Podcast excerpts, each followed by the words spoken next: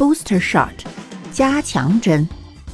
在推行全民接种疫苗之后，十月份起，越来越多的城市开始提供新冠疫苗加强针，以增强应对病毒的免疫力。